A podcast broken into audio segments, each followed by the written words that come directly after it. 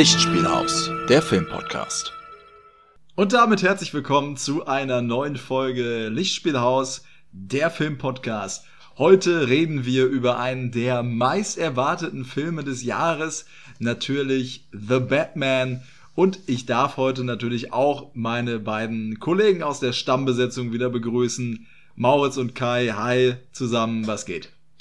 Hi, was geht? Ich freue mich, dass wir in der alten Originalbesetzung mal wieder uns zusammengefunden haben zu äh, ja diesem kleinen Filmtalk über einen Film, äh, ja, auf den ich mich auch sehr lange gefreut habe und bin gespannt zu hören, was ihr dazu zu sagen habt, denn wir haben ja noch gar nicht uns richtig ausgetauscht eigentlich, deswegen bin ich sehr gespannt.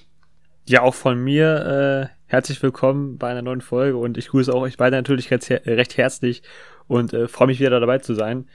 Ja, auch ich habe den Film äh, natürlich äh, ja sehnsüchtig erwartet. Ähm, neben Star Wars ist eigentlich Batman immer so der einzige Film, wo ich wirklich immer ins Kino gehen würde.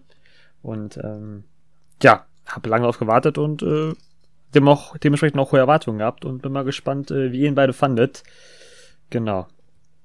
Ja, und dass wir äh, noch nicht miteinander gesprochen haben darüber, liegt daran, dass äh, Mautz und ich tatsächlich schon darüber gesprochen haben, weil wir zusammen im Kino äh, waren und Kai, du warst ja dann an einem anderen Abend. Einen Abend, einen Tag später war ich dann genau mit zwei anderen Freunden. Genau, deswegen bin ich auch mal sehr gespannt, ob unser Eindruck, den wir so hatten, weil ich glaube, wir lagen da gar nicht so weit voneinander entfernt ähm, in, der, in der persönlichen Wahrnehmung, ob der denn jetzt sehr anders bei dir ist. Da bin ich mal sehr gespannt drauf. Und ähm, ja, ich würde sagen, wir starten einfach mal direkt rein, reden nicht lange um den heißen Brei. Und es ist natürlich The Batman einer der, wenn nicht sogar der meist erwartete Film des Jahres, nachdem ja äh, der Joker 2019 vor, ja, jetzt auch schon zweieinhalb Jahren seinen Neustart bekommen hatte mit dem Solo-Film, ähm, ist es jetzt auch dem Batman vergönnt, zusammen, äh, beziehungsweise gespielt von Robert Pattinson. Und äh, ja, Kai, vielleicht äh, startest du einfach mal damit zu, ein bisschen zu erzählen, wie denn deine äh, Geschichte mit Batman ist. Ich weiß nicht, ob Mauritz oder du, wer von euch der größere Batman-Film, äh, Batman-Fan ist. Aber sag einfach mal, was du an dem Charakter so faszinierend findest und seit wann er dich begleitet.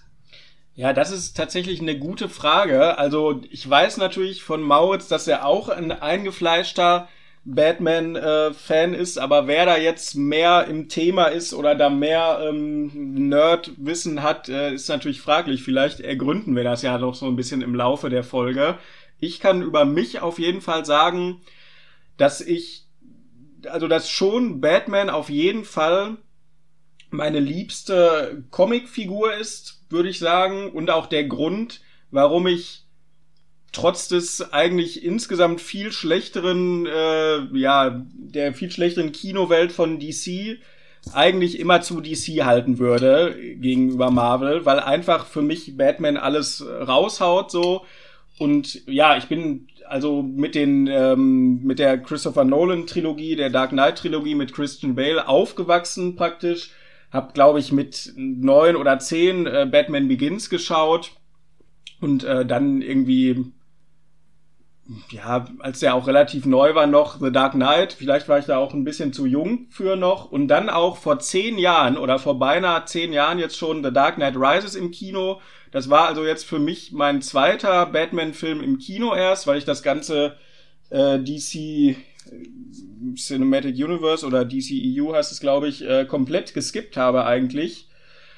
Und ähm, dementsprechend war meine Erwartungshaltung auch sehr groß, weil für mich eigentlich so ein bisschen The Dark Knight, ich glaube, wir haben da auch schon in vergangenen Folgen immer stellenweise mal drüber gesprochen und äh, mhm. in der Lieblingsfilme-Folge war es ja auch Thema, für mich hat The Dark Knight immer in der Premierenfolge, richtig, ja, genau, die ja jetzt auch über ein Jahr her ist schon, ne? Also nachträglich alles Gute nochmal an uns zum Jubiläum. Und wie wir da ja auch schon mal erwähnt haben, hat The Dark Knight aus der Trilogie insbesondere für mich einfach ein ganz besonderes persönliches Standing. Und ich habe den auch sehr, sehr oft schon gesehen und kann da teilweise auch die manche Dialoge mitsprechen. Und äh, dementsprechend war jetzt meine ja, Erwartungshaltung zum einen, aber auch meine Befürchtungen sehr groß. Weil ich finde, mit einer Batman-Neuverfilmung, mit einem neuen Darsteller ist es immer irgendwie ein sehr schmaler Grad. Und äh, ich finde, es gibt fast nur, oder jetzt würde ich sagen, es gibt fast nur zwei Möglichkeiten für eine Batman-Neuverfilmung, nämlich entweder den totalen Reinfall oder den totalen Erfolg.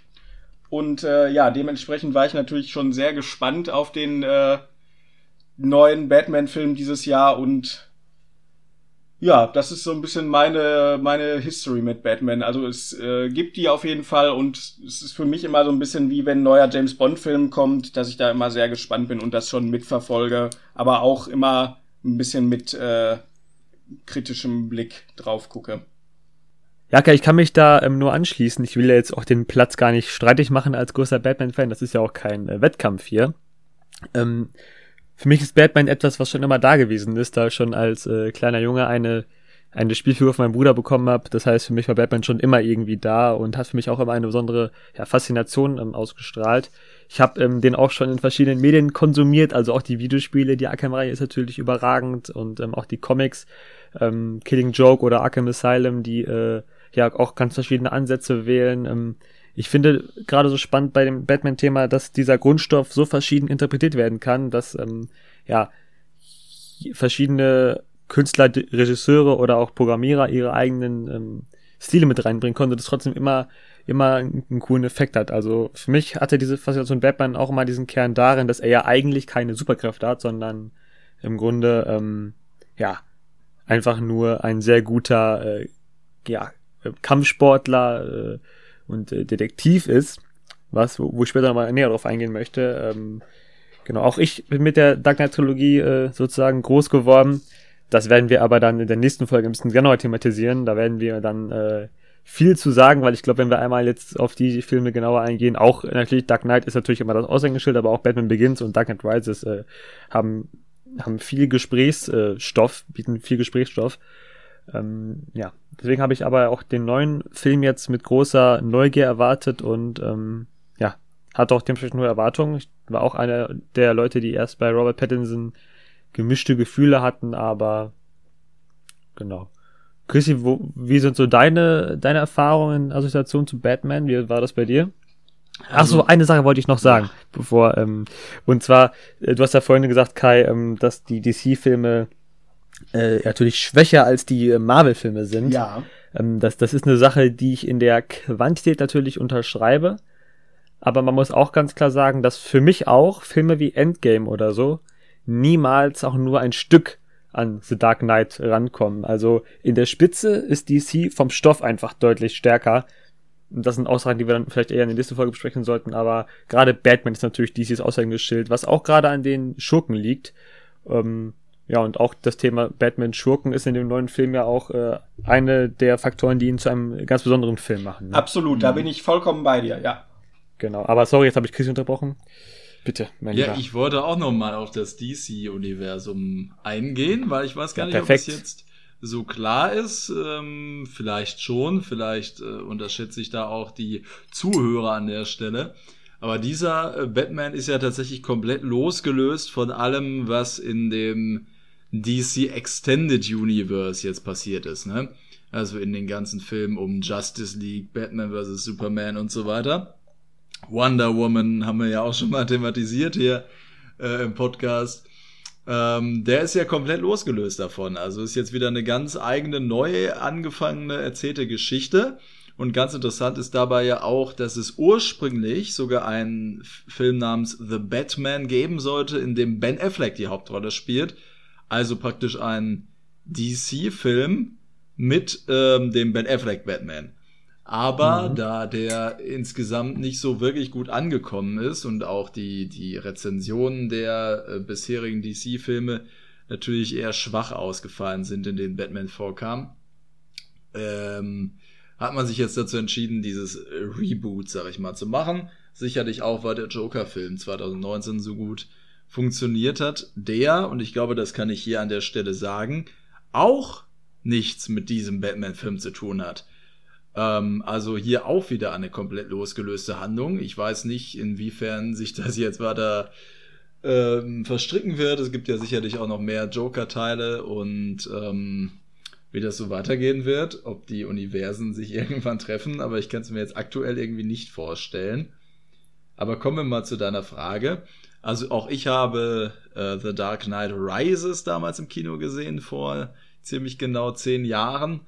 Und für mich war der Dark Knight immer so ein, ja, auch so ein, so ein Mysterium und so ein, so ein düsterer Comicfilm, was man damals irgendwie so gar nicht oft gesehen hatte.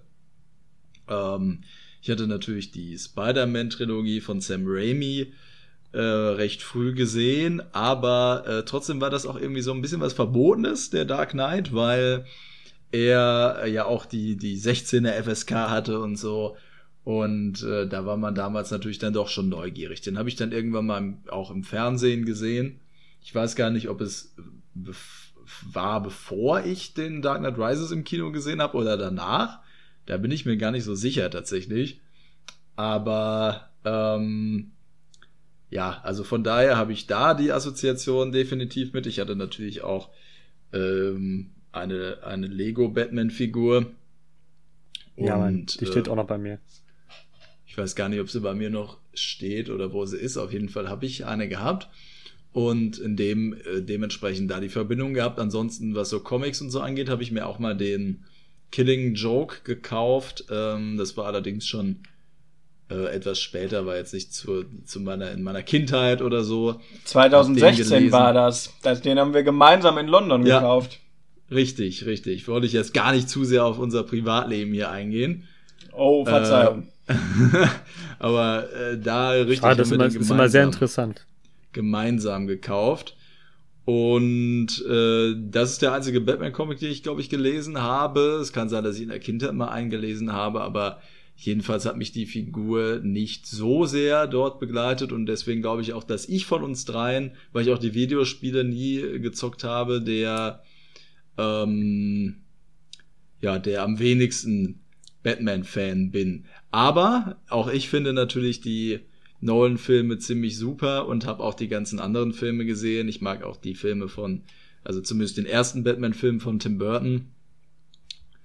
Aber ich kenne tatsächlich sehr viele Figuren trotzdem aus dem Batman-Universum. Dadurch, dass ich mich irgendwie popkulturell damit dann doch auseinandergesetzt habe, kenne ich auch viele Bösewichte und war dann dementsprechend auch sehr, sehr gespannt auf diese Verfilmung, weil hier ja auch eine meiner persönlichen oder eine der Figuren, die ich am persönlichsten, äh, am persönlich am interessantesten und auch am bisher äh, wenigsten genutzten finde, und zwar äh, den Riddler als Bösewicht, auf den ich sehr gespannt war in dieser Verfilmung. Und äh, ja, ich würde sagen, dann können wir doch einfach mal überleiten zu The Batman, dem neuen Film über den maskierten Rächer. Ja, damit wir kurz alle auf demselben Stand sind, kann ich ja mal ganz kurz versuchen, die Handlung ein bisschen zu umreißen, bevor wir gleich natürlich auch äh, in den ja, Spoiler-Bereich abrutschen könnten. Ähm, aber vorher, aber vorher werden wir unsere Meinung noch ohne Spoiler kundtun für alle, die den Film genau. nicht gesehen haben. Also genau, die, die Markierungen sind wie immer in der Beschreibung auf Spotify dann, wo der Spoilerbereich anfängt. Genau. Also, ähm, der junge äh, Bruce Wayne ist äh, als Batman seit knapp zwei Jahren unterwegs. Ist also noch sehr am Anfang seiner Karriere und äh, ist noch ein bisschen dabei, sich zu finden. Ne? Ist äh, ja oft schlecht gelaunt und äh, frustriert. Und dann äh, tritt ein neuer äh, Verbrecher auf den Plan, der äh, den Bürgermeister ja, ermordet. Und ähm, das Kuriose ist, am Tatort ähm, ist eine Nachricht versteckt, äh, die an Batman adressiert ist. Und ja, so entsteht quasi eine Art ähm, ja, Schnitzeljagd, kann man jetzt äh, spöttisch ein bisschen sagen, in der äh, Batman versucht, dem, dem Täter auf die Schliche zu kommen ähm, und dabei sich auch ein bisschen selber zu, zu finden und äh, seine, seine Rolle als Batman ein bisschen genau zu definieren. Genau, dann wird er noch mit seiner eigenen Vergangenheit konfrontiert und lernt noch ein paar ja, skurrile Charaktere kennen, äh, wie man das bei Batman eben auch äh, natürlich gewohnt ist. Und ich glaube, das kann als Anfang auch erstmal äh, reichen, würde ich sagen. Oder habe ich ein großes Detail vergessen, Jungs? Ja, ich würde noch sagen, dass er dabei natürlich auch ein bisschen hinter die Kulissen Gothams blickt und auch ein bisschen in die, in die Unterwelt ähm, sich begibt auf dieser Jagd nach den Hinweisen. Aber sonst finde ich. Äh, das stimmt natürlich, ja. klar. Aber ich finde, sonst kann man, ist es das, was man so sagen kann, um die Handlung grob zu umreißen, ohne jetzt was zu verraten. Weil Absolut. das ist natürlich auch die Krux an dem, an dem Ganzen, auch an dem Film, ähm, dass es natürlich sehr große Spoilergefahren gibt. Weil eigentlich jedes einzelne dieser, dieser, ja, Mysterien oder dieser Rätsel, die der Antagonist, der Riddler, stellt, irgendwie immer eine spannende Auflösung bekommt oder eine Auflösung, die ähm, schon fast wieder ein Spoiler wäre, sie zu verraten. Und deswegen muss man da, finde ich, ganz schön vorsichtig sein, weil der Film auch ziemlich von diesen Überraschungsmomenten, will ich jetzt nicht unbedingt sagen, aber diesen, ja, dieser, dieser Suche, ähm, auf die der, der äh, Zuschauer den Batman begleitet, ja auch aufbaut. Ja, und da kann man schon mal auch anfangen, äh, ein bisschen zu bewerten. Ich fand den Film unheimlich spannend, einfach. Also, man wollte wirklich wissen, okay, was kommt als nächstes, was hat sich der, der, äh, der Bösewicht quasi, der Riddler noch alles ausgedacht. Ähm, das war unglaublich spannend, das zu verfolgen. Und ähm, wenn man den Film erstmal so, wenn man sich die Daten anschaut, der Film dauert fast drei Stunden. Ähm, die gehen doch ziemlich schnell um, fand ich. Also der Film hat ein sehr hohes, sehr hohes Spannungslevel und ein gutes Pacing, würde ich behaupten. Hat mir gut gefallen auf jeden Fall. Also ich ja. finde, es ist wirklich, das war auch ein Grund, warum ich vorher ein bisschen skeptisch war oder ein bisschen die, eigentlich besorgt war mehr, was da mit äh, Batman jetzt gemacht wird im neuen Film. Weil ich finde, mit drei Stunden, das ist erstmal so ein, ja, das ist ja wirklich ein richtiger Block von einem Film, der mich auch zuerst ein bisschen eingeschüchtert hat, wo ich gedacht habe, oh, ob das jetzt nötig ist, weil ich finde, es ist immer so eine Gefahr, einen Film so lange zu machen, wenn er dann nicht wirklich auch was zu erzählen hat in der Zeit, finde ich, ist das irgendwie eine, ja, eine negative Entwicklung eher, dass jeder Blockbuster irgendwie über zweieinhalb Stunden geht mittlerweile. Aber ich kann mich dir da absolut anschließen, nur.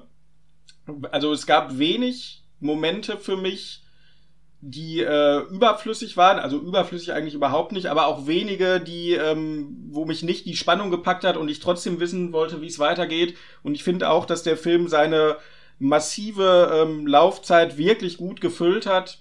Ja, und man einfach immer als Zuschauer die ganze Zeit über involviert war. Und ähm, ja, also insofern gehe ich da auf jeden Fall mit, dass jetzt die Laufzeit äh, nicht zum Nachteil des Films war, sondern dass ich es da dann auch wirklich gut fand, sich diese Zeit zu nehmen.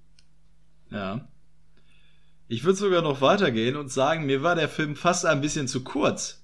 Krass. Das ist natürlich eine heftige ja, Aussage das, bei drei äh... Stunden Laufzeit. Und das ist auch schon ein großes Kompliment, was ich dem Film hier geben möchte.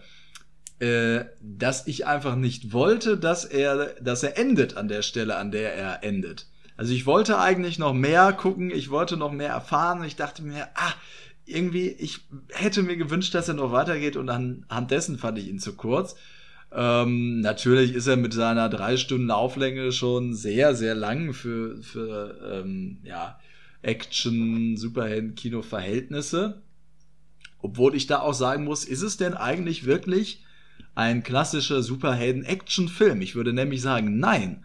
Weil mich hat der Film deutlich eher, so wie der Joker im Jahr 2019 auch, ich ziehe da viele Parallelen, ähm, auch sehr an äh, Filme von aus ganz anderen Genres erinnert als jetzt. Ich glaube, er hatte die die Vorbilder nicht unbedingt im Superhelden-Genre. Also ich habe mich da viel eher erinnert gefühlt an äh, psychologische Thriller aus den 90er Jahren zum Beispiel von David Fincher oder so. Natürlich ist der, der Riddler hat mich auch sehr erinnert an den Zodiac Killer zum Beispiel. Er nutzt ja auch immer dieses Zeichen, was da sehr dran erinnert, das ja auch auf dem, auf einem der Poster ja. sehr prominent drauf ist. Mhm. Und da ist auf jeden Fall eine klare Parallele, ja. Ja, also da hat er mich auf jeden Fall deutlich mehr an diese Thriller erinnert, die ja auch teilweise ziemliche Brocken sind von der Lauflänge. Ja, also da möchte ich direkt äh, mich anschließen. Mich hat der sehr stark an äh, Sieben erinnert, den habe ich neulich nochmal wieder gesehen. Und gerade Batman und ähm, Officer Gordon haben so eine ganz ähnliche Dynamik wie in Sieben äh, Morgan Freeman und ähm, Brad Pitt. Wie heißt er? Brad Pitt, genau. man kennt ihn. Äh, ja, hatte einen ähnlichen äh, Drive auch, weil quasi immer ein neues Opfer dazukommt äh, ne, und du musst schnell gucken, okay, vielleicht können wir das noch irgendwie aufhalten oder so. Äh, hatte eine spannende Dynamik. Ich ähm, ja, kann mich da nur anschließen. Hatte fast schon mehr so creamy Thriller, die äh, die Dynamik, äh, die da ein bisschen mitspielt. Ähm, was ich auch gut fand, weil, ja, habe ich ja von Anfang, schon, Anfang schon mal erwähnt, Batman ist nicht nur super Shaolin-Kämpfer und technisch affin, sondern auch der weltbeste Detektiv in den Comics zumindest. Und das ist eine Facette, die ähm, zumindest mir in der Dark Knight Trilogie äh, ein bisschen zu kurz kam. Ich, ich weiß, der Vergleich kommt eigentlich in einem anderen Teil, aber da wurde fast nie detektivmäßig gerätselt, außer dass einmal ein Fingerabdruck auf einer ähm, auf einer äh, Patrone analysiert wird und so. Aber in diesem Film ist Batman quasi vorrangig als Detektiv unterwegs und wie du schon sagtest, der ganze Superhelden-Kram, sage ich jetzt mal salopp, der steht fast schon ein bisschen ähm, ja, im Hintergrund. Und das fand ich eigentlich ziemlich erfrischend, ähm, muss ich sagen. Ich bin da total mit euch auf einer Linie. Also ich fand auch wirklich, dass der Film eigentlich eher ja aufgebaut war und die ganze Prämisse der Handlung vor allem so in dem also so im ersten Drittel wirklich war wie bei einem psychologischen Thriller eigentlich eher. Die Namen habt ihr schon genannt die da einem in den Sinn kommen. Irgendwie sieben habe ich mich auch sehr dran erinnert gefühlt. Äh, Zodiac natürlich der Zodiac Killer als Vorbild für den Riddler aber auch die Verfilmung von äh, David Fincher das stellenweise und eine andere Assoziation zu einem äh, anderen Film, die ich noch hatte, war nicht ganz so stark wie bei Joker jetzt von 2019, aber trotzdem auch war, dass der Film mich äh, stellenweise an Taxi Driver erinnert hat, von Martin Scorsese ja. natürlich, der grandiose Klassiker. Und das finde ich auch wirklich, also das fand ich richtig herrlich. Und da, ähm, ja, hat's mich richtig begeistert im Film. Die Darstellung von Gotham City ist, finde ich, auch ein zentraler Punkt, mit dem irgendwie die Figur des Batman oder eine Batman-Verfilmung steht und fällt, weil es ist ja ganz eng verknüpft mit der Figur Batman. Der kann ja nur wirken und existieren an diesem Ort Gotham City praktisch. Oder er ist, er ist sehr eng geknüpft an das Schicksal und den Zustand der Stadt eben. Und ich fand wirklich in The Batman habe ich für mich zumindest bisher auf der großen Leinwand dargestellt das beste Gotham City gesehen, was am meisten meiner Vorstellung davon, die ich ähm, also zum einen aus den Comicbüchern, die ich kenne, ähm, gebildet habe, aber auch aus der ähm, Arkham Videospielreihe. Das, da habe ich immer, wenn ich das gespielt habe, mir gedacht, boah, so ein Gotham City hätte ich gerne mal in einem Film eigentlich mit diesen ja, fast schon sakralen äh, Gebäuden da irgendwie, diesen gotischen Bauten, so Wayne Manor und mhm. so, man kennt das ja alles und irgendwie, ja, dass es eben nicht so eine abgedroschene Großstadt ist eigentlich, die auch New York sein könnte oder Chicago praktisch. Das war auch ein Kritikpunkt, den ich bei The Dark Knight Rises vor allem sehr gravierend fand und deswegen war ich total begeistert bei ähm, In The Batman von der Darstellung Gothams, weil man wirklich das Gefühl hat, das ist ein Ort, diese Stadt ist einfach ein Moloch von Korruption und Kriminalität, wo man eigentlich niemandem vertrauen kann. Ja, und eigentlich, ja, ist eigentlich ein Sumpf oder ein gesetzloser Ort und äh, da passt einfach, also ich finde, das hat einen wunderschönen Rahmen geschaffen, schon von vornherein für diesen neuen Batman, sich da zu entfalten. Das hat mich total begeistert an dem Film. Ja, wo du ansprichst, ich fand noch ganz erfrischend, dass so dieser, dieser Mafia-Part so ein bisschen äh, mehr mit drin stand als in anderen Batman-Verfilmungen. Ne? Ja, voll, voll, ja. Mhm. Auf jeden Fall, ja. Und deswegen die, mhm. also deswegen die Parallele für mich auch zu Taxi Driver. Ja. Ja. Ne, dass, dass man so das Gefühl hat, in dieser Stadt müsste eigentlich mal ein Regen kommen, der ja auch die ganze Zeit, im ganzen Film ist nur Scheißwetter, ja. der den ganzen Schmutz von der Straße fegt. So ja. wie äh, Travis Bickle das in Taxi Driver gesagt hat. Mhm. Und da muss man jetzt wirklich aufpassen, dass wir nicht schon in Spoiler-Territorium äh, abdriften. Äh, weil da juckt es mich auch die ganze Zeit in den Fingern, da schon auf einige Punkte einzugehen, weil ich finde, dass da wirklich auch starke Parallelen, auch die sich im, im ja, Laufe der Handlung noch ver verbreiten, äh, zu sehen sind. Und sehr gerne ja, möchte ich auch sagen, auf die Figuren eingehen. Ja, bitte?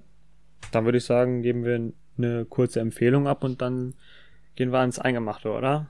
Ja, Maurits, möchtest du dann direkt anfangen damit? Kann ich gerne machen. Also ich hatte das erste Mal seit langem wieder ähm, ja richtig richtig Freude im Kino und wurde ähm, ja gefordert, aber auch wirklich stark unterhalten. Also sowohl nach ähm, jetzt die meine letzten beiden Filme, die ich im Kopf habe, waren äh, die letzten drei waren der neue Bond, Dune und der neue Spider-Man. Und nach allen dreien ging ich aus dem Kino und dachte mir, ja, dieser Einheitsbrei, dieses CGI-Gewitter, gerade bei Spider-Man, ähm, auch wenn der gut ankam, das hat mir einfach nichts gegeben. Und ähm, gerade da war Batman einfach ein so, so toller Kontrast. Auch in der Vorschau kam noch Werbung für 200 Marvel-Filme, wo ich mir jedes Mal denke, die Superheldenfilme, die alle nur für den Greenscreen entstehen, das ja, kann es irgendwie nicht sein. Und äh, Batman dagegen, auch wenn er nicht als klassischer Superheldenfilm zu verstehen ist, bringt da so eine gewisse Rohheit und Echtheit mit rein, die einfach, es war einfach erfrischend, ein sehr erfrischendes Kinoerlebnis. Ähm, Pattinson, genau, ohne jetzt großes Spoilern, fand ich in seiner Rolle sehr, sehr stabil, sehr gut. Ähm, der ganze Cast ist eigentlich top. Ähm, meiner Meinung nach fällt da eigentlich niemand besonders negativ auf. Gerade ähm, den, der Riddler sticht, wie gesagt, positiv und doch ein bisschen noch hervor. Und ähm, ich würde dem Film eine klare Empfehlung äh, aussprechen, wenn man sich äh, für das Thema begeistern kann. Also man braucht auf jeden Fall Sitz, man braucht Sitzfleisch und ich glaube auch, dass das Film jetzt nicht vielleicht jedem gefällt, aber wenn man ähm, in jedem, der jetzt überlegt, ob, da rein, ob man da reingehen soll oder nicht, dem würde ich es klar empfehlen. Und ich habe dem auch letztendlich äh, eine, ja, ich schwanke immer noch zwischen der 8 und der 9 vielleicht ähm, von 10. Vielleicht werde ich da im Laufe des Podcasts noch schlauer, aber da würde ich den Film momentan ungefähr einranken. Also ich würde ihm eine klare Schauempfehlung aussprechen, aber man muss darauf achten, dass man in einem Kino mit einer guten Audioqualität ist, weil, ja, da gab es im Film einige Szenen, die äh, mir Gänsehaut ja, verschafft haben, weil die gerade der Sound in dem Film ist überragend. Also sowohl Effekte als auch der, der Soundtrack sind beide sehr, sehr lobenswert. Das war jetzt keine kurze Bewertung, sondern eine ziemlich lange, aber ja, tut mir leid. Ja. Macht ja nichts, ich schließe mich da nochmal an, einfach. Und ähm, würde äh, nochmal sagen, dass es auf jeden Fall auch der Soundtrack großartig war, meiner Meinung nach. Ähm, ein sehr eingängiges Theme, das man sicherlich auch ähnlich wie die Hans Zimmer Stücke aus dem ähm, aus den Nolan-Filmen sicherlich auch noch sehr lange mit Batman in Verbindung setzen wird in der Zukunft. Äh, sehr gut eingesetzt. Die Atmosphäre, die der Film hat, durch diesen ganzen Regen und so, äh, fand ich schon sehr, sehr stark, dass der Batman fast so ein bisschen sowas, ich will jetzt nicht sagen emo-haftes, weil das sehr negativ behaftet ist, der Begriff, aber irgendwie auch so einen grungy Look hat und es gibt auch einen äh, Song im Grunge-Stil, der zweimal vorkommt im Film. Das fand ich hat einfach sehr, sehr gut gepasst. Tolle Darstellung von Robert Pattinson. Und ähm, es gibt nicht viele, also die Action-Szenen sind rar gesät, aber dafür sind sie umso fulminanter, finde ich. Und da bleibt auf jeden Fall einiges hängen. Ich habe super Lust, den nochmal zu gucken. Und auch von mir gibt's da auf jeden Fall die Empfehlung schon mal an der Stelle. Ich fand ja, die, die Action war wirklich, die Action war wirklich unglaublich, muss man sagen. Äh, ich halte mich kurz. Ihr habt ja da jetzt schon fast alles gesagt eigentlich. Also mich hat der Film total begeistert, aber ich bin ja auch, wie gesagt, ein großer Batman-Fan. Ich würde den auf jeden Fall aber auch weiterempfehlen äh, an Leute, die generell äh, Krimis mögen, äh, Thriller mögen, Spannung mögen und auch insbesondere vielleicht an Leute, die auch so wie ich eher ähm, ja Superheldenfilmen im klassischen Sinne skeptisch gegenüberstehen, weil ich denke, dass der Film da in der Hinsicht, weil er eben nicht so ein typischer Superhelden-Popcorn-Blockbuster wie das meiste, was da von Marvel kommt, ist, äh, ja, da irgendwie eine positive Überraschung bereithalten kann. Also von mir absolute Empfehlung auf jeden Fall. Und äh, ja, ich freue mich jetzt auch richtig ins Spoiler-Territorium zu gehen, äh, um da jetzt nochmal im Detail auf die Einzelheiten einzugehen. Genau. Ja, alles klar. Dann würde ich sagen, fangen wir an dieser Stelle mal mit den Spoilern an. Spoilerwarnung, also ab jetzt für alle, die den Film noch nicht gesehen haben, schaut Scha ihn euch an. Genau, von unserer Seite schaut ihn auf jeden Fall an, ja. Lichtspielhaus improved. Genau.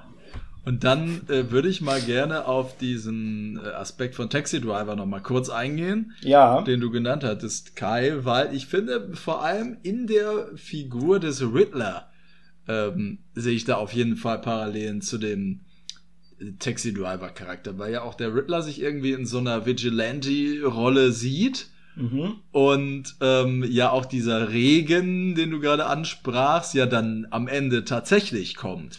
Genau, genau, klar. Er wird ja dann wirklich von dem metaphorischen Regen, also in Taxi Driver ist es so ein Sprachmittel, was Travis Bickle irgendwie verwendet. Und bei The Batman bricht er ja dann wirklich in Form der Flutung der Innenstadt tatsächlich los, genau. Ja.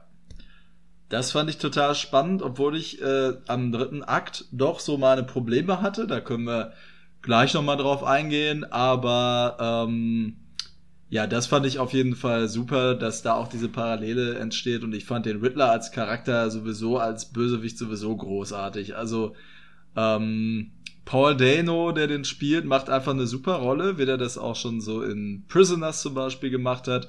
Ähm, Wäre jetzt das, womit ich das am ähnlichsten, äh, am ehesten vergleichen würde. Ähm, indem er auch ja einen, ja, jemanden spielt, der zumindest der Kindesentführung verdächtigt wird und er spielte diesen irren Typen schon extrem gut und ziemlich beängstigend, finde ich auch. Wie seht ihr das?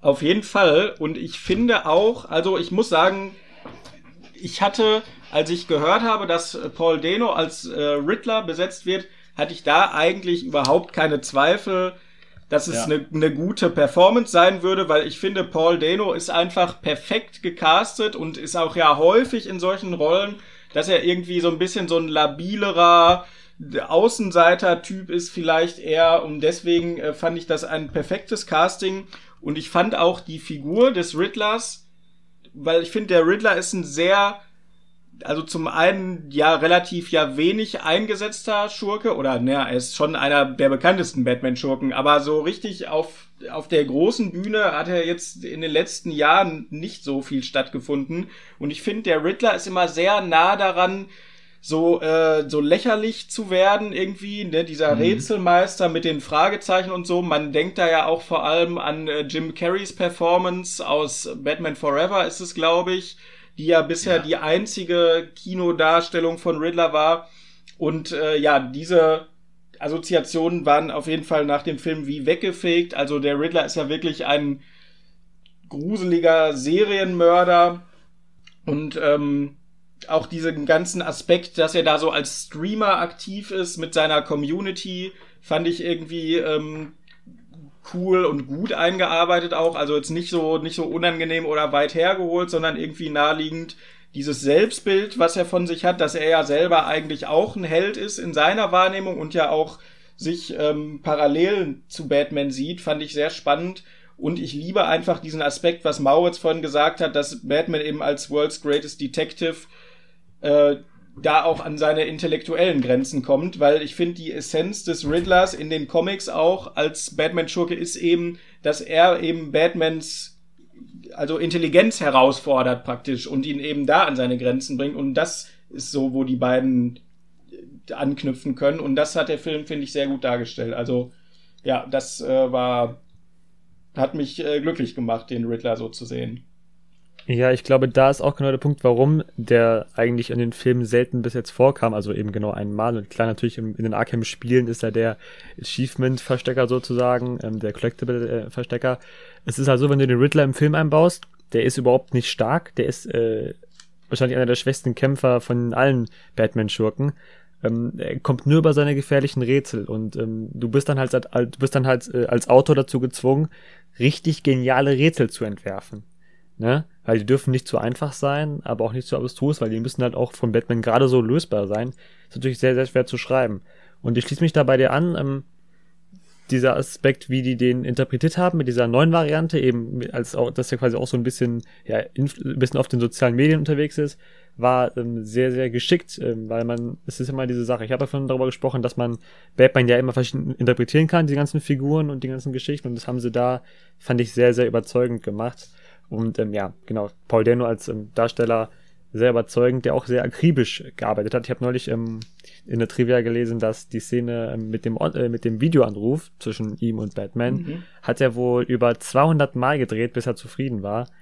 Hat verschiedene Sachen versucht, ob er jetzt so reinploppt oder so. Also es, ähm, er hat sich auf jeden Fall sehr viel Mühe gegeben und äh, ja, dem kann man überhaupt nichts vorwerfen. Ne? Mhm. Das war, war stark. Wollen wir noch zum wollen wir noch was sagen oder ich würde nämlich sonst ansonsten sehr gerne über äh, zu, zu der Batman-Figur gerne kommen mhm. oder wollen wir noch über Paul Dano sprechen? Ich würde noch mal kurz zu den äh, auf, die, auf die Rätsel. Also erstmal die Szene, die du gerade meintest, fand ich auch eine der besten Szenen des Films mit dem Video. Die war großartig. Eine ja. der spannendsten Szenen auf jeden Fall.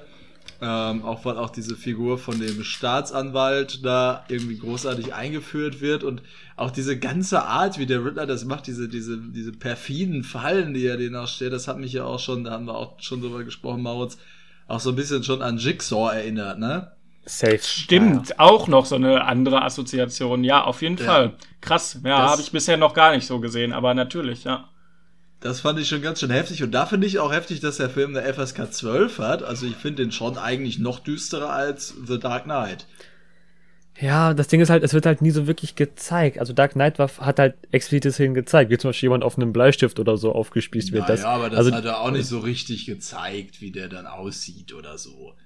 Ja, okay. Also so Nein, explizit also, war Dark Knight auch. Nein, nicht. okay, aber gut, der Vergleich ist ja, ja, also ich, ich weiß schon, FFF hat mir auch gewundert, aber ich finde, das ist auf jeden Fall gerade noch so vertretbar von der Jugend von heute, die, die schockt ja eh nichts mehr, ne? nee, Quatsch. Anderes aber, Thema. Ähm, genau, ich fand das auch sehr spannend. Ähm, ich kenne mich natürlich jetzt mit dem Riddler in den Comics nicht so gut aus, aber meines Wissens ist es wirklich schon so, dass er dieses Mittel nutzt, dass äh, die Rätsel eben sehr, sehr oft natürlich in Fallen eingebaut sind, die aber wirklich eben fast immer ein Leben bedrohen und idealerweise gar nicht Batmans Leben, ne? Weil Batman würde sein Leben ja, denke ich mir zumindest, in späteren Comics oder so auch häufig opfern, aber meistens sind eben Unschuldige äh, in, äh, in, in Gefahr. Diesmal in dem Film allerdings natürlich Schuldige, wodurch ähm, Batman im Laufe des Films auch so ein bisschen merkt, okay, wer ist jetzt eigentlich wirklich, ne, also äh, ja, am Anfang wirkt es ja so, als würde der Riddler eher gute Leute äh, sich äh, als Opfer aussuchen. Später, ne, findet Batman einige Hinweise, dass es vielleicht doch nicht so ist und trotzdem ist Batmans moralischer Kompass dann im Film entwickelt sich in die Richtung, dass er jedem Menschen helfen will. Auch die, die eigentlich vielleicht es gar nicht so verdient hätten, ne? Ja, ja, kann man so sagen. Also der Moral, die moralische Entwicklung, die Charakterentwicklung von Batman im Film war auf jeden Fall stark. Ich glaube, es geht eher in die Richtung, dass er so vom, von dem Rächer oder von dem Bild des Rächers eher zu dem Bild des Helfers, sagen wir mal, wird, der auch Gutes tut und sich nicht nur für, für ähm, ja, Taten rächen will, ne? Also da ist sein moralischer Kompass wird auf jeden Fall erweitert, sagen wir mal, ne? Ja, auf jeden Fall. Ja, es, es, sind, es, sind, es sind Faktoren, die natürlich zusammenspielen, ne? Weil Batman will ja an sich der Stadt auch helfen, aber auch als er merkt, dass der Riddler eigentlich Personen aus dem Weg räumt, die Gotham eher schaden, oder und, und ja, wirklich quasi wie Ratten oder Parasiten sozusagen sind, äh, hilft er ihm ja trotzdem. Also er sagt ja nicht, okay, Riddler, eigentlich ne, machst du einen guten Job, weil der Riddler startet ja im Laufe des Films auch viele Fans um sich, ne? Ja, aber er, der, der Riddler sieht ja auch die Parallelen zu äh, Batman, also seine eigenen Parallelen, der, der, das finde ich ja auch ganz ja. spannend an der Figur, ne? Wie es ja auch beim Joker war in The Dark Knight, der sagte da ja auch, dass er ja gar nicht existieren kann ohne Batman eigentlich. Und äh, diese Rolle wird ja irgendwie dem Riddler auch so ein bisschen zuteil.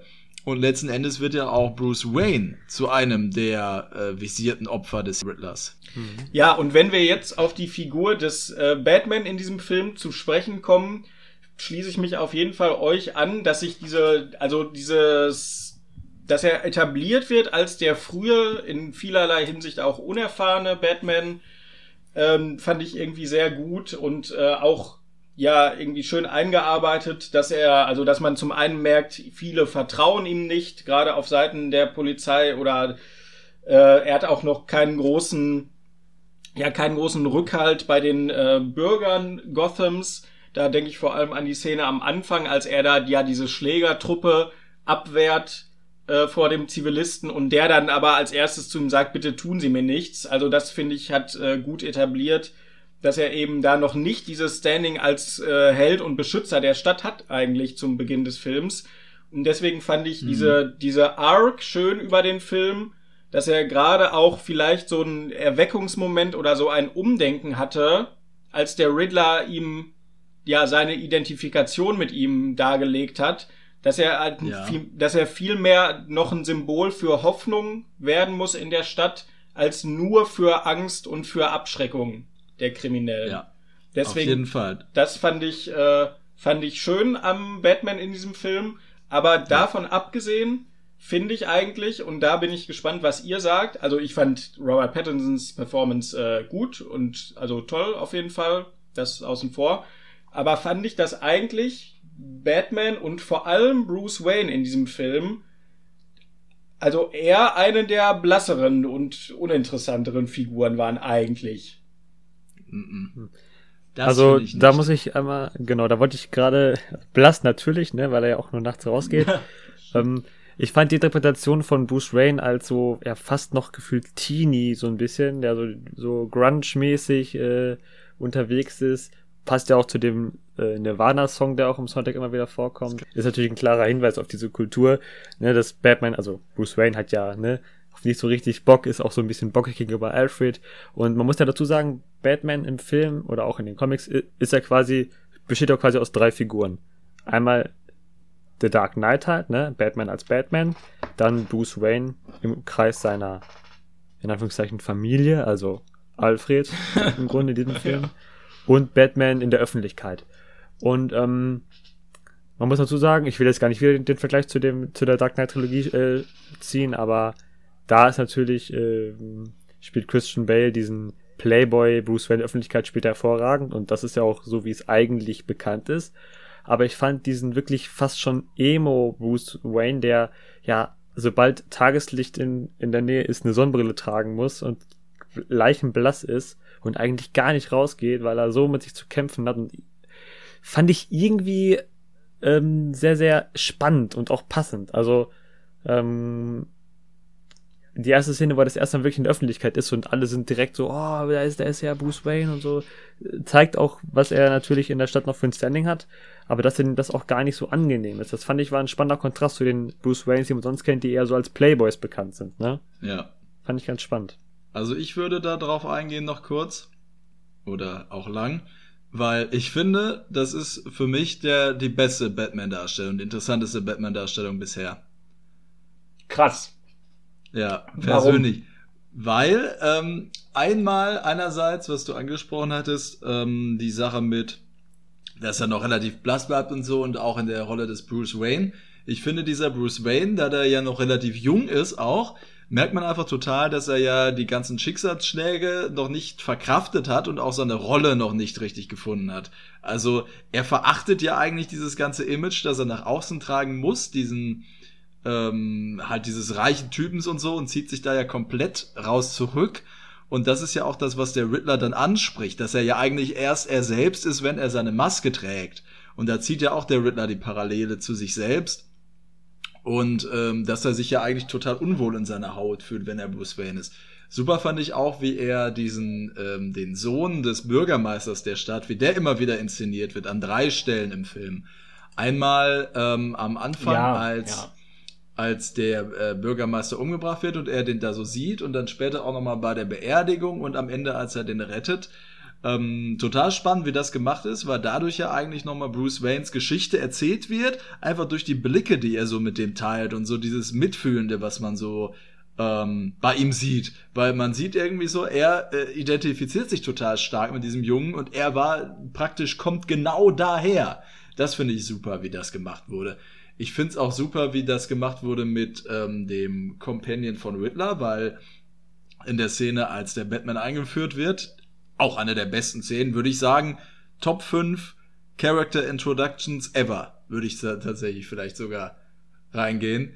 Ähm, dieses Voice-Over, das man hört, und es passieren in Gotham so verschiedene ähm, Verbrechen und es regnet und so, und man denkt sich so, wo ist der? Wo ist Batman gerade und wann kommt er da mal zur Erscheinung? Fand ich so geil gemacht.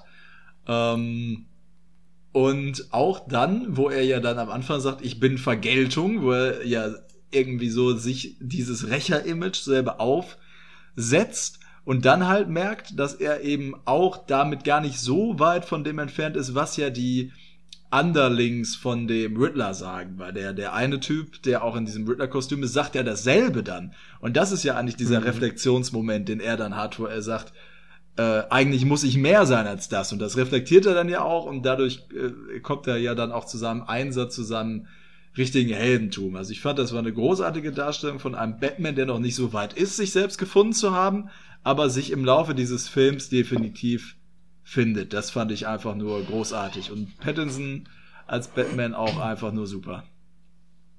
Ja, fand ich auch. Gerade am Anfang des ersten Mal, wo, wo er den äh, ja, Sohn des äh, Bürgermeisters sieht, ähm, erkennst du durch seine Maske genau ähm, ja diesen Schmerz. Und das war schauspielerisch eine starke Darstellung. Also manche werfen mir mal vor, dass er nur wie bei Twilight immer diesen so Augen zusammengekniffen und guckt so durch die Gegend und ähm, das macht er in dem Film auch.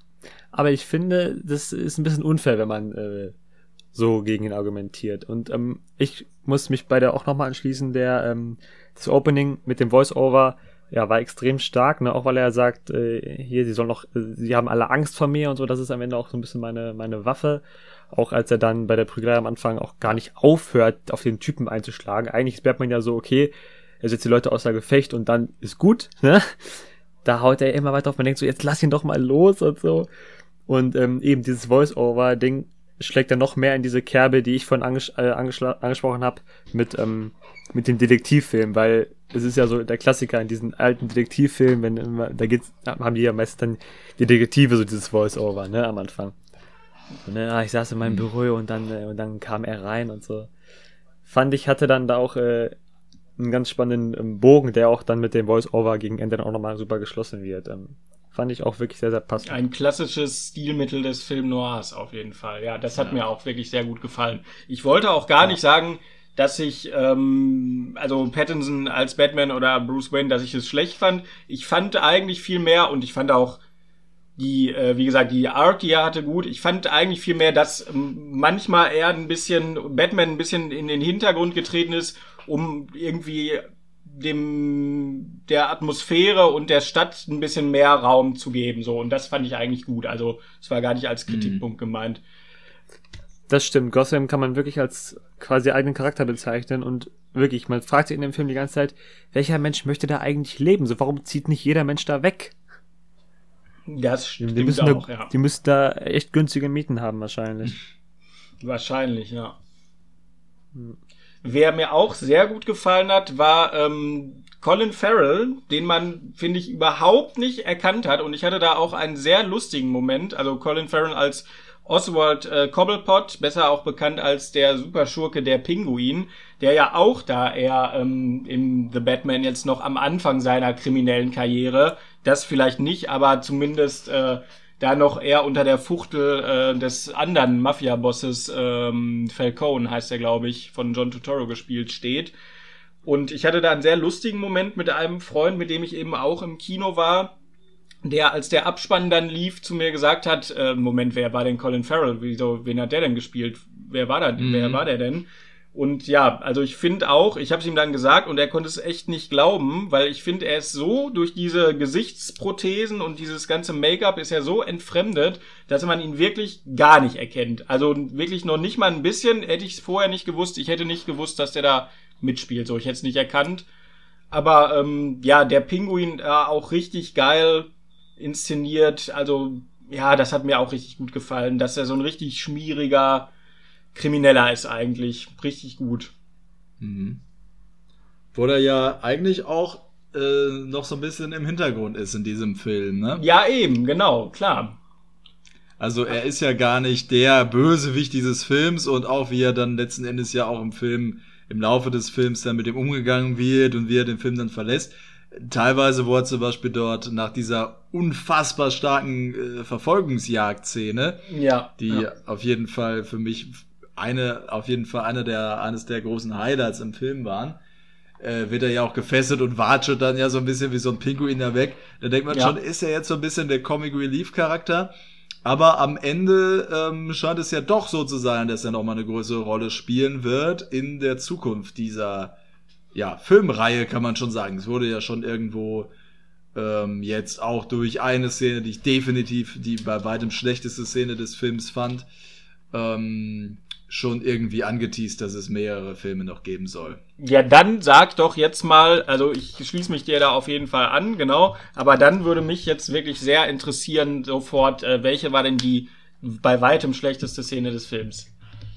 Das war für mich die Szene, in der der Riddler am Ende in Arkham saß und dann da ja zufällig auf den Joker getroffen äh, ist äh, der sich dann ein bisschen mit ihm anfreundet und noch so ein paar Sachen droppt, wie, ah, manchmal ist man der Clown oder so, und dann so diese, nur so die Hälfte seines Gesichtes sieht, wo man so ein bisschen auch schon erkennen kann, er sieht so ein bisschen aus wie so ein Horrorclown oder so.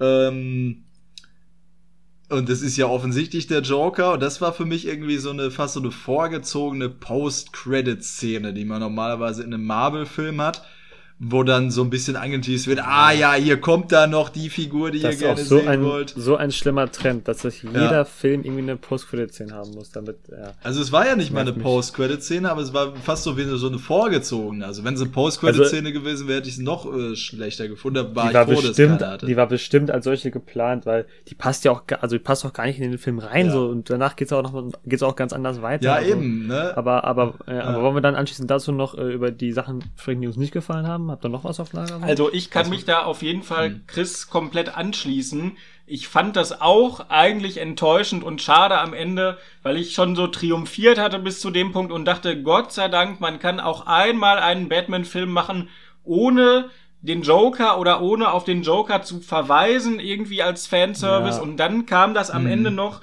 wo ich gedacht habe, es ist ja jetzt auch seit dem Joker Standalone-Film so, keiner hat ja jetzt danach gefragt, oh, nochmal einen neuen Joker. Man hat so lange nichts davon gehört. Deswegen fand ich das auch eher enttäuschend oder ich finde, man hätte es sich auch einfach sparen können. Es hat jetzt keinen Sinn gehabt, außer so ein bisschen Fanservice und so ein bisschen zu etablieren, dass da vielleicht noch ja eine neue Inkarnation des Jokers kommt in zukünftigen Teilen. Also fand ich auch einfach ja. unnötig, aber hat jetzt auch das äh, Gesamtbild des Films gar nicht getrübt. Ähm, weil ja die, also es ist ja wirklich quasi eine Post-Credit-Scene war. Deswegen fand ich es jetzt nicht äh, so schlimm, aber hätte man sich auch, also hat man auch nichts zugefügt mehr, hätte man sich auch einfach schenken können, genau. Ja. Okay, Moritz, was gefiel dir denn noch nicht an dem Film? Hm, ich muss sagen, vor dem Film hätte ich, hätte ich gedacht, ähm, dass mich äh, Catwoman äh, sehr stören würde im Film. War aber gar nicht so. Die kam zwar recht viel vor, aber es hat sich eigentlich doch immer recht passend angefühlt. Ähm, dennoch muss ich sagen, dass ich, dass ich die Szenen rund um Catwoman fand ich jetzt eher ein bisschen schwächer insgesamt. Aber das ist nur persönliches Empfinden. Ansonsten kann ich dem Film gar nicht, gar nicht so viel vorwerfen, muss ich sagen. Okay. Ich mochte Catwoman in dem Film auch.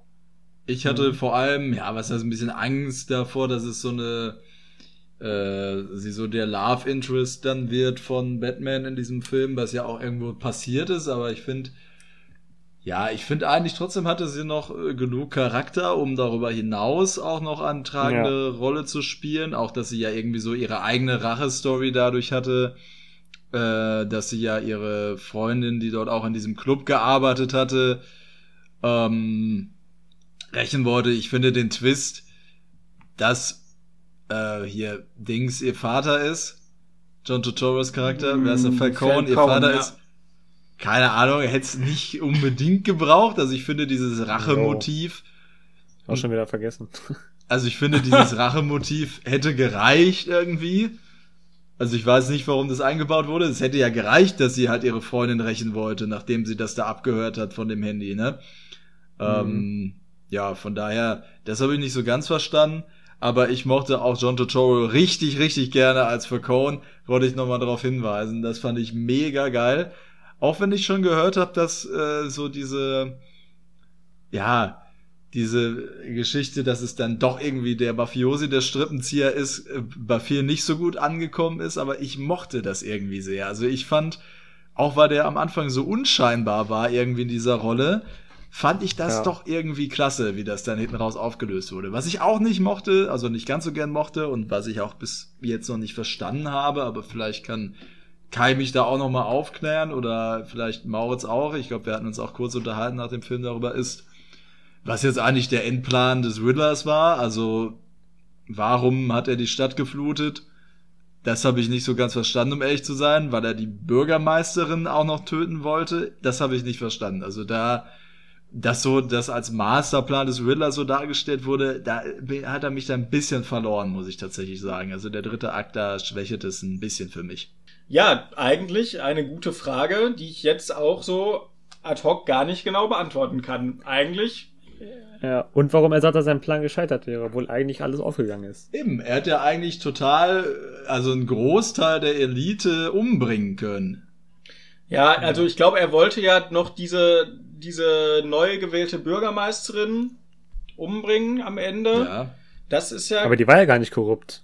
Nee, ja, ich kann es auch nicht. Das habe ich verstanden, das habe ich verstanden, weil sie ja auch so von dieser Erneuerung versprochen hat und bei ihm dann halt noch dieses Trauma war ähm, dass diese Versprechen im, immer leer sind, so wie die auch von Bruce Wayne waren. Und äh, von Thomas Wayne meine ich. Und bei Thomas Wayne fand ich das mhm. großartig, das habe ich mir auch schon vorher gedacht, wie geil, dass der mal und die ganze Wayne-Familie mal so negativ porträtiert wurden.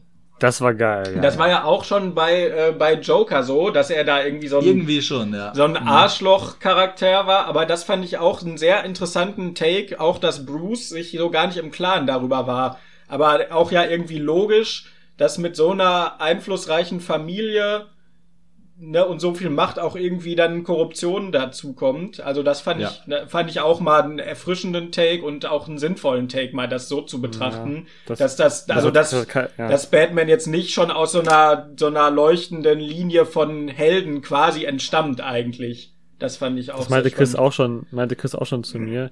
Wenn du halt ein guter Kerl bist, dann bist du halt kein Milliardär. Außer du erbst halt oder so, ne? Ist ja so. Richtig. Du musst ein bisschen skrupellos und ein bisschen halten. Ja. Richtig, wobei ich glaube schon, dass die Waynes auch schon seit mehreren Generationen so eine reiche Familie waren. Also ich glaube, dass Thomas Wayne auch schon wahrscheinlich den Großteil des Vermögens geerbt hat, aber ja. ist ja an sich egal. Aber, Auf jeden ja. Fall, genau, kannst du dich auch in diesem gesellschaftlichen Rahmen eigentlich nicht bewegen, so ohne so ein bisschen deine Ideale zu verraten. Fand ich auch sehr spannend.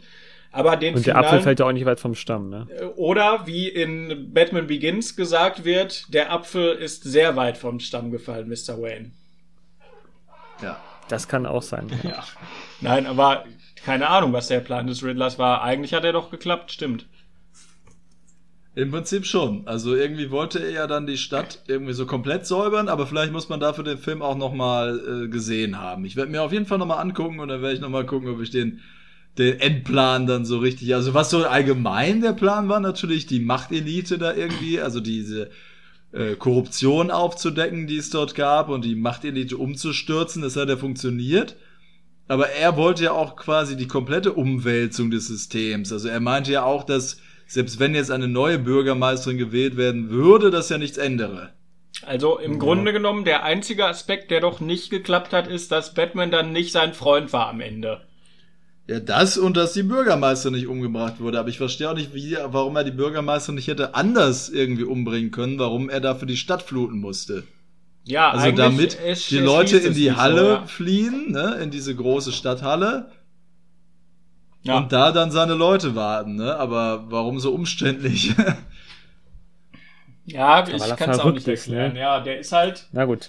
Ist halt bekloppt, der Typ. Naja. Ja, ich habe ja meine Wertung schon gesagt und ich glaube, ich würde mich immer noch zwischen einer 8 und einer 9 von 10 äh, da einpendeln. Wo seht ihr euch denn da?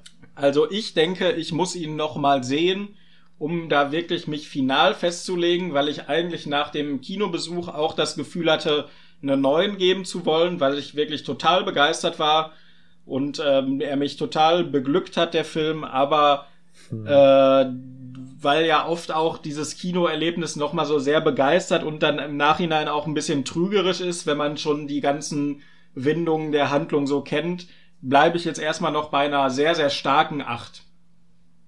Ja. ja. Also ich muss sagen, dass ich über die ersten zwei Akte den Film absolut perfekt fand und sogar schon mit mir gerungen habe, ob er eventuell sogar besser ist als The Dark Knight. Aber ähm, der Boah. dritte Akt hat's mich dann ein bisschen, weil es halt auch sehr viel darauf so hinausläuft über diesen finalen Plan des Riddlers. Die Szene, in der er sich fangen lässt, war zwar sehr cool, war ja auch so ähnlich inszeniert wie bei Sieben mit John Doe, aber ähm, irgendwie letzten Endes hat mich das dann ein bisschen enttäuscht zurückgelassen, wie dann das Finale ausgegangen ist. und eben diese eine Szene, die nicht hätte sein müssen, wie ich finde. Ähm, von daher bin ich äh, trotzdem sehr, sehr überzeugt von dem Film und finde, das ist der zweitbeste, also jetzt gerade nach dem ersten, nach der ersten Sichtung auf jeden Fall der zweitbeste Batman-Film oder Film mit Batman-Beteiligung, den es bisher gab.